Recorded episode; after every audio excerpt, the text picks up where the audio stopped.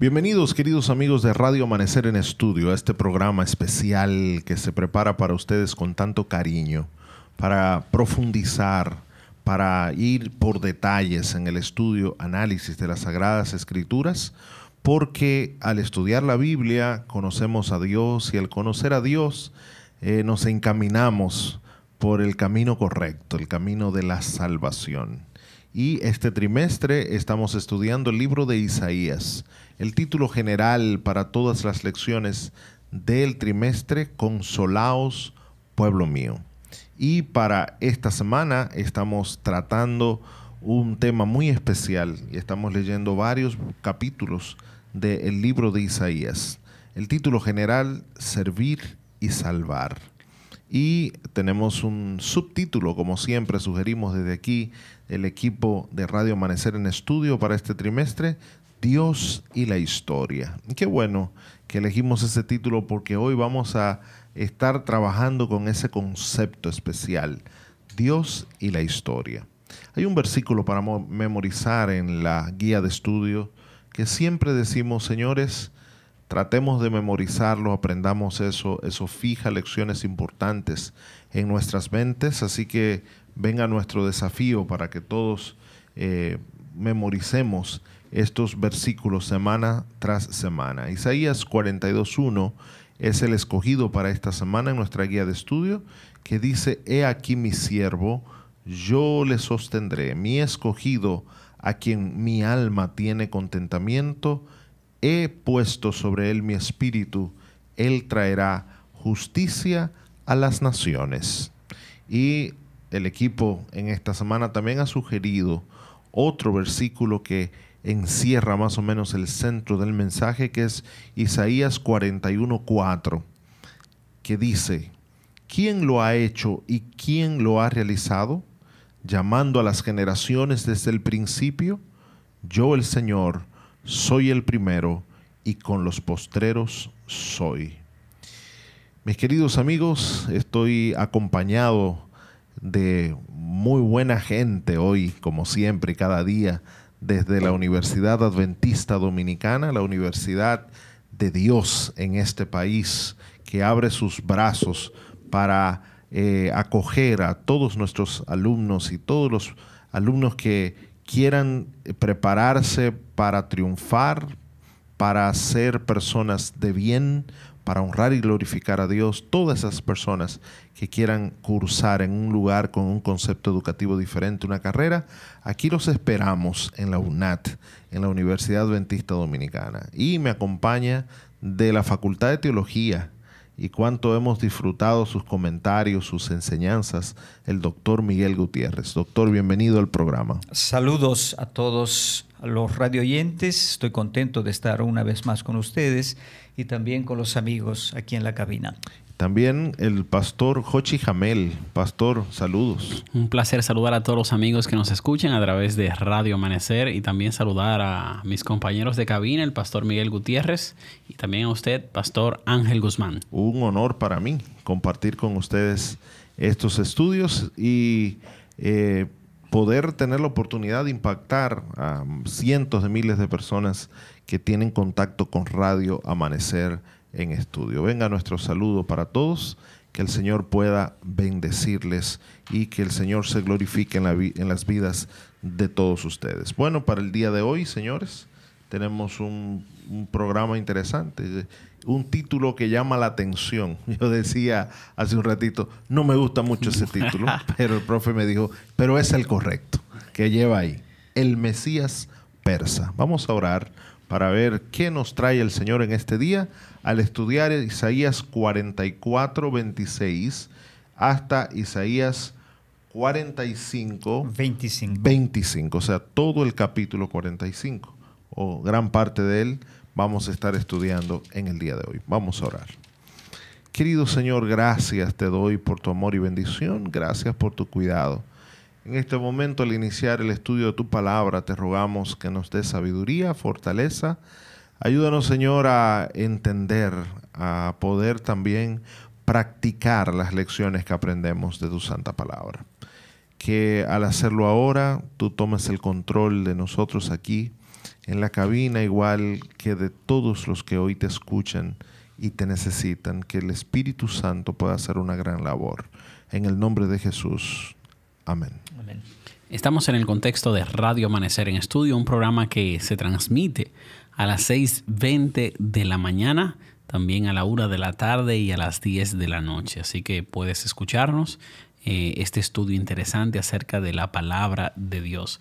Y la idea que tenemos en cada estudio es juntos poder profundizar en el texto bíblico, que vayamos ahí pasando página, aprendiendo de los mensajes valiosos, de los tesoros que se encuentran en la palabra de Dios. Y durante este trimestre estamos estudiando el libro de Isaías, un libro que ha venido con muchas enseñanzas nuevas, un Dios que siempre sigue en control, un Dios creador que renueva las fuerzas, pero también un Dios que controla la historia.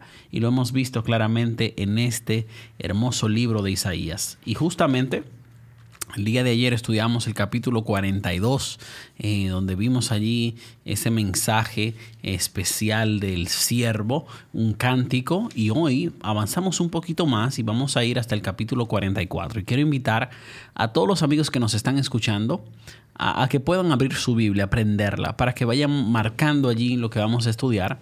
Usted va a notar que el capítulo 44 que vamos a iniciar estudiando termina allí eh, con los últimos versículos, eh, desde el 26 al 28, dice la lección.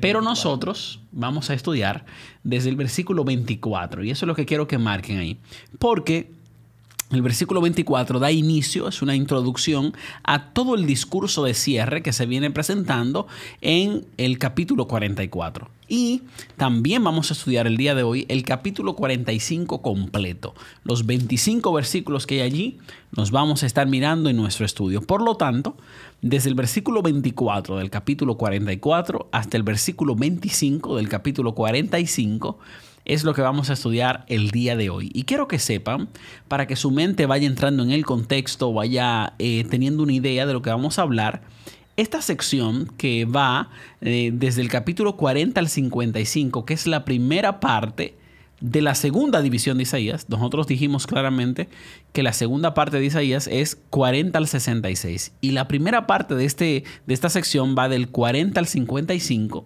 tiene dos divisiones. Las dos divisiones son desde el capítulo 40 al 48 y desde el capítulo 49 al 55. Desde el capítulo 40 al 48 se habla de Ciro y la redención de Israel al mundo. Entonces, en el capítulo 49 al 55 se habla del siervo de Dios y la redención. Estamos en este contexto, el contexto de Ciro y casi casi pasando a la redención eh, presentada de Israel al mundo. Entonces, vamos a estudiar, queremos invitar a todos los amigos a que puedan unirse con nosotros para ver la división del estudio que vamos a hacer el día de hoy. Vamos a hablar desde el versículo 24 al 28 en nuestro primer análisis, luego vamos a iniciar con los versículos o a continuar con los versículos 1 al 8 del capítulo 45, luego desde el 9 hasta el 13, y yo creo que posiblemente lleguemos solo hasta ahí eh, en el día de hoy. Así que estamos listos para comenzar en el capítulo 44, versículo 24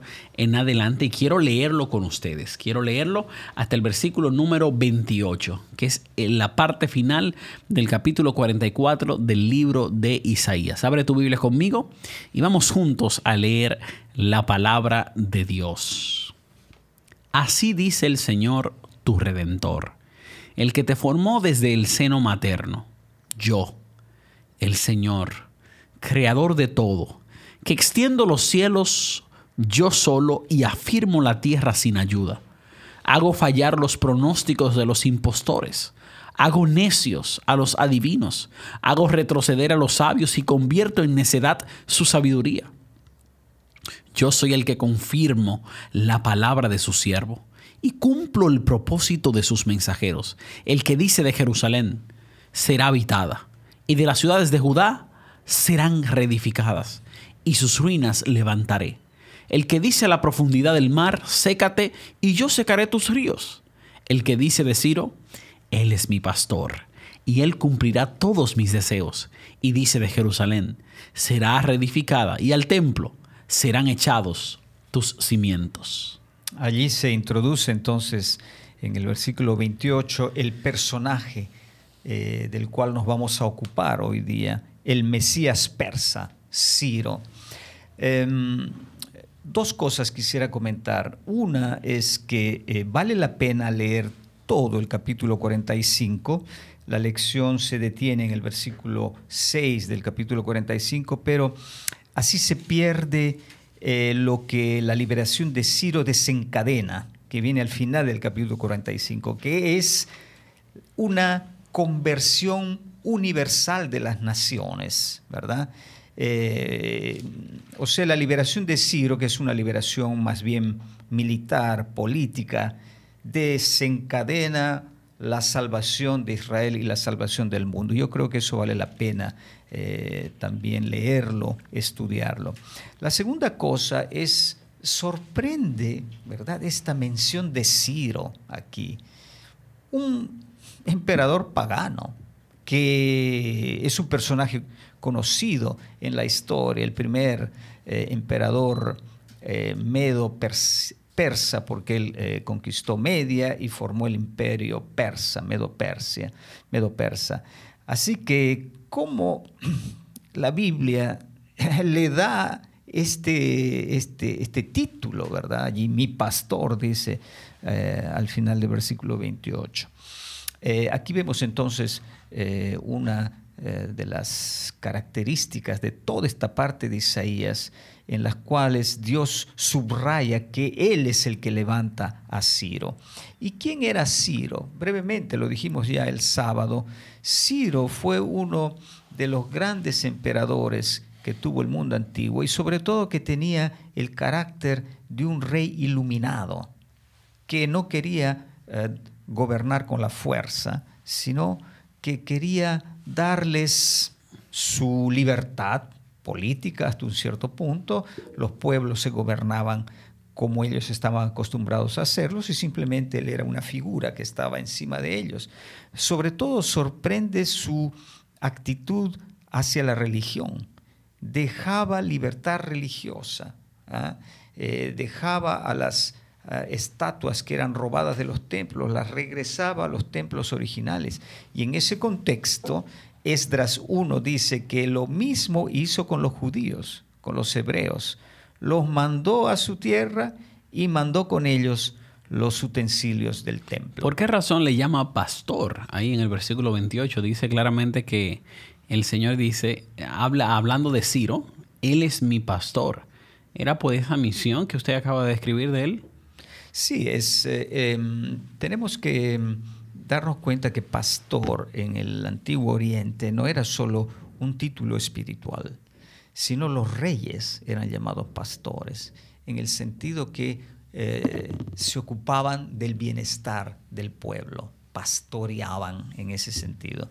Así que era un título para los reyes y los gobernantes y eso es lo que está haciendo hincapié aquí en el versículo 28, que él se encargaba de llevar adelante el plan de Dios. Pensando yo aquí, poniéndome en el lugar de las personas que escucharon las profecías de Isaías y que lo leyeron, pues tenía que ser un poco contraproducente el hecho de que se le llame mi pastor, que el Señor lo llame, ¿verdad? Eh, su Mesías, el, que va a rescatar, siendo que este hombre era un, de las naciones, era pagano, no era no era el Mesías que estaba esperando Israel y que, y que sí lo estaba necesitando el Mesías. Estaba necesitando un Mesías porque estaba, en necesidad, estaba, en exilio, señores. Estaba en la ciudad de Jerusalén destruida, el templo destruido y ellos necesitan este Mesías. Mesías. Entonces Dios eh, dice yo solo mando, pero no el que ustedes esperan. Estoy mandando al Mesías eh, persa, este Mesías que se llama Ciro, que es un rey, que es un poderoso hombre y que viene a, hacer la obra que Dios tiene. ¿Qué, ¿Qué, nos queda de esto a nosotros? ¿Qué podemos pensar? Aquí volvemos a ver un Dios, y ya esto lo hemos recalcado y lo repetimos ahora, un Dios que tiene el control de lo que ocurre en la historia, un Dios que, que sabe lo que, lo que está pasando, que está eh, al tanto de los que se levantan, porque Israel pudo haber pensado en ese momento en el exilio también, allí totalmente derrotados, saliendo de una nación que lo estaba oprimiendo, que era Babilonia, viene otra nación. A lo mejor ellos tenían la esperanza de ser liberados o salir, pero lo que pasan es de mano de un amo a otro. Pero ahora el Señor le dice, tranquilos, que lo que ustedes quieren, lo que necesitan, lo va a ejecutar este, pero es este. O sea, yo veo a Dios al control de lo que está ocurriendo, al control de, los poderes del mundo. Y eso es simplemente extraordinario. Y se claramente, Pastor Ángel Guzmán, en los últimos versículos del capítulo 44, porque en la forma en la que se introduce es, es como un Dios creador de todo y que tiene control. El texto bíblico dice claramente, el que te formó desde el seno materno. Yo, el Señor creador de todo, que extiendo los cielos, yo solo afirmo eh, la tierra y yo solo creé los cielos y sin ayuda de nadie pude hacer esto. Claramente Dios se presenta como creador, como que tiene control y aunque el pueblo cree que pasó de un dueño a otro, de un amo a otro, de un rey a otro, el que tiene control para hacer lo que el pueblo necesita es el Dios Todopoderoso. Y con esto dicho, se cierra claramente que Dios en su inmensa sabiduría elige a Ciro como el medio por el cual va a libertar al pueblo o le va a permitir regresar a su tierra para poder adorar y servir a Dios. Y entonces ahí entra el capítulo 45. El capítulo 45 nosotros eh, vamos a estudiar desde el versículo 1 al 8 en este contexto que hay una profecía que se menciona allí concerniente a Ciro. El versículo 1 dice así, dice el Señor a Ciro, ungido a quien he tomado por la diestra para someter ante él naciones y para desatar lomos de reyes, para abrir ante él las puertas, para que no queden cerradas las entradas. Yo iré delante de ti y allanaré los lugares escabrosos, romperé las puertas de bronce y haré pedazos sus barras de hierro. Y sigue ahí hablando y detallando lo que Dios va a hacer por medio de Ciro. Sí, es la misión de Ciro. Entonces podemos decir que los versículos 24 al 28 es la introducción a la profecía de Ciro que viene en el capítulo 45 y yo diría del 1 al 8. Y aquí, en la primera parte, en los versículos 1 al 4, se dice lo que Ciro hace o lo que hizo, ¿verdad? Eh, conquistando pueblos, sometiendo naciones, sometiendo reyes, pero Dios dice, yo lo tomo por la diestra y lo conduzco a conquistar todas las naciones y todos los reyes. Dios rompe las puertas, Dios abre los caminos y así que Ciro va adelante y es un gran conquistador porque Dios lo lleva de la mano. Dios es el que mueve. Eh, eh. Entonces aquí tenemos ese tema de que hemos precisamente presentado aquí, que es el Dios de la historia. Pero en este caso viene con un sentido positivo. Es un, es un emperador que liberta, da libertad a los pueblos y sobre todo a su pueblo, porque dice en el versículo 4, versículo 4 por amor a mi siervo Jacob y a Israel mi escogido, te he llamado por tu nombre, para que eh, o sea, que la, que la razón por la que hace eso, o sea, utiliza a Ciro, le da una profecía de lo que va a hacer, dice que, bueno, va a tener riqueza, va a avanzar, va a conquistar naciones. y todo eso, la razón que mueve eso es el amor que Dios tiene por su siervo Jacob. Es, el amor que Dios tiene por su pueblo. Y qué interesante que, que, suceda de esta manera. Claro, que no era cambiando al pueblo que estaba. Porque como este viene tan poderoso y viene tan con, con tantos privilegios, pudo haberse corrido el riesgo de pensar, ¿verdad? Parece que Dios sustituyó a Israel, pero el objetivo de Dios era salvar a Israel, aunque tuvo que utilizar a un gobernante eh, que no era parte de ese pueblo. Y esa es la primera intervención que nosotros vemos aquí en la profecía. De Isaías describe claramente eh, cómo Dios utiliza a Ciro por amor a su pueblo. Y entonces, en los versículos 5 al 8, que podríamos decir eh, es la continuación de esto, a Dios ahora se le ve como el único Dios. El texto bíblico dice claramente allí, yo soy el Señor y no hay ningún otro. Fuera de mí no hay Dios. Yo te ceñiré aunque no me has conocido, para que se sepa que desde el nacimiento del sol hasta donde se pone, no hay ninguno fuera de mí. Yo soy el Señor y no hay otro, el que forma la luz y crea las tinieblas, el que causa bienestar y crea calamidades. Yo soy el Señor, el que hace todo esto. Allí nos podemos detener. Sí, esta es la segunda parte em, de esta profecía sobre Ciro. Eh, esta es la parte, eh, yo diría, la más interesante, porque está diciendo que la expedición, los éxitos de Ciro, servirían a revelar a Dios como el único Dios. Yo veo que se repite aquí varias veces, yo soy el Señor, no hay ningún otro. Versículo 6, no hay ninguno fuera de mí, yo soy el Señor. Versículo 7, yo soy el que forma, ¿verdad? Estas son las grandes afirmaciones monoteístas conocidas de Isaías. ¿Qué quiere decir monoteístas? Que proclaman a Dios como el único Dios. Y eso es así, pastor, eso es así, esa es la realidad. Lo, que yo me gustaría es profundizar un poquito en qué relación tiene el hecho de resaltar esta parte del monoteísmo, de, destacar que solo Dios es, es, Dios, es el único, con el levantamiento de Ciro.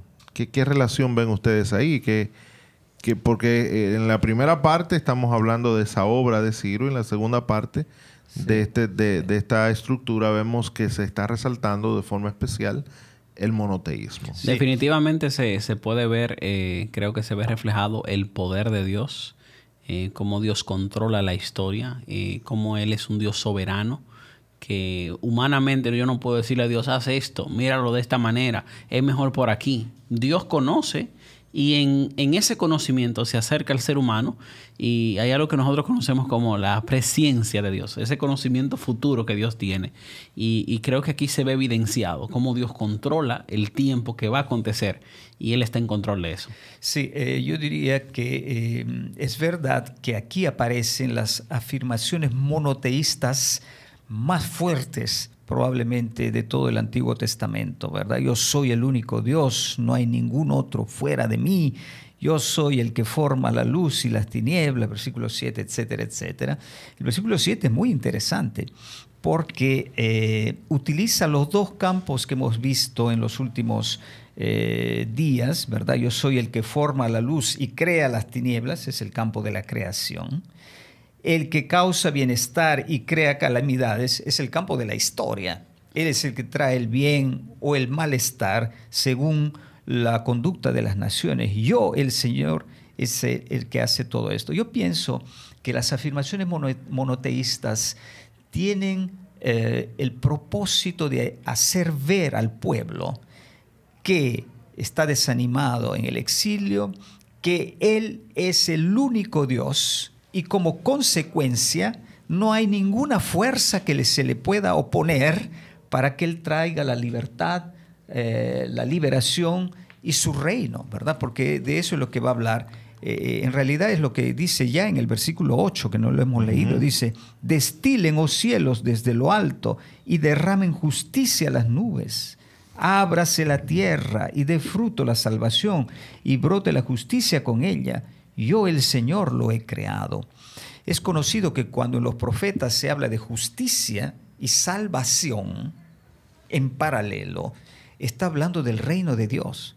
Esa es la salvación que llega al mundo, que también se puede llamar justicia. ¿verdad? Esto puede ser un poco extraño para nosotros, pero lo veremos en otros textos de aquí en adelante. Justicia y salvación es un par que va siempre eh, o muy a menudo unido para expresar el reino de Dios. Y bueno, va, va de la mano eh, en todo lo que vamos a estar estudiando en lo adelante. Y qué bueno que va esto de la mano con el reino de Dios que se manifestará y que nosotros tenemos parte en ese reino. Luego, desde el versículo 9 hasta el versículo 13, se presenta lo último que vamos a abordar el día de hoy, bien, bien rapidito porque estamos muy corto de tiempo en este día. Pero en los versículos 9 al 13 se presenta una disputa eh, en contra eh, de Dios de parte de los seres humanos y dice aquí el versículo 9, hay del que contiende con su hacedor. Una, es como una lucha contra el creador. ¿Quién puede contra, eh, luchar en contra de Dios? Hay de aquel que lucha contra su hacedor, el tiesto entre los tiestos de tierra. Dirá el barro al alfarero, ¿qué haces? O tu obra dirá, Él no tiene manos. Aquí vemos claramente cómo Dios se presenta como creador. Y en estos versículos 9 al 13 hay una, una contienda. Pero Dios claramente está por encima de las criaturas. Dios está por encima de lo creado. La cosa más interesante es que aparentemente el que contiende aquí con el creador es, son eh, miembros del pueblo de Israel. en el versículo 11 lo resalta. Que le, que le, que le dicen, y, y el sentido es, ¿y cómo un rey pagano puede ser un instrumento tuyo que viene a liberarnos a nosotros? Y el Señor eh, subraya de nuevo, ¿verdad? en el terreno de la creación. Así dice el Señor, versículo 11, el Santo de Israel y su Hacedor. Pregúnteme acerca de las cosas venideras tocante a mis hijos. Y continúa en el versículo 12, yo salto adelante, dice, yo hice la tierra y creé el hombre sobre ella. Yo extendí los cielos con mis manos y di órdenes a todo su ejército. Subraya entonces su actividad como creador y repite en el versículo 13 la misión de Ciro.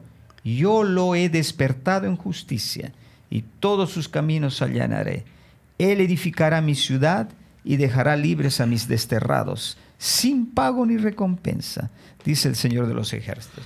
Así que allí está esa controversia sobre la misión de Ciro con la eh, que se cierra esa parte. Bueno, nos queda entonces ese Dios que está al control de la historia y que el, fruto de ese control lo resalta él y como único Dios. Y lo único que nos queda, pastor, es confiar en ese Dios. Eh, poner nuestra confianza en Él, como hemos aprendido durante todos los estudios que hemos hecho. Aquí claramente dice que cómo el barro va a enfrentar al alfarero, cómo, cómo la criatura va a ir en contra de su creador. Nuestro deber y nuestro llamado en el día de hoy es confiar en el Dios creador que tiene control de la historia. Y ese Dios todopoderoso está con nosotros en este día. Gracias por acompañarnos. Vamos a pedirle al pastor Ángel Guzmán que nos despida con una oración. Gracias Señor por este gran mensaje que hoy hemos aprendido. Ayúdanos a depositar nuestra confianza en ti, el Dios que tiene control de toda la historia, el único Dios, a quien nosotros honramos y glorificamos hoy. Y ponemos en tus manos también nuestras propias historias, para que tú te glorifiques en nuestras vidas. En el nombre de Jesús. Amén.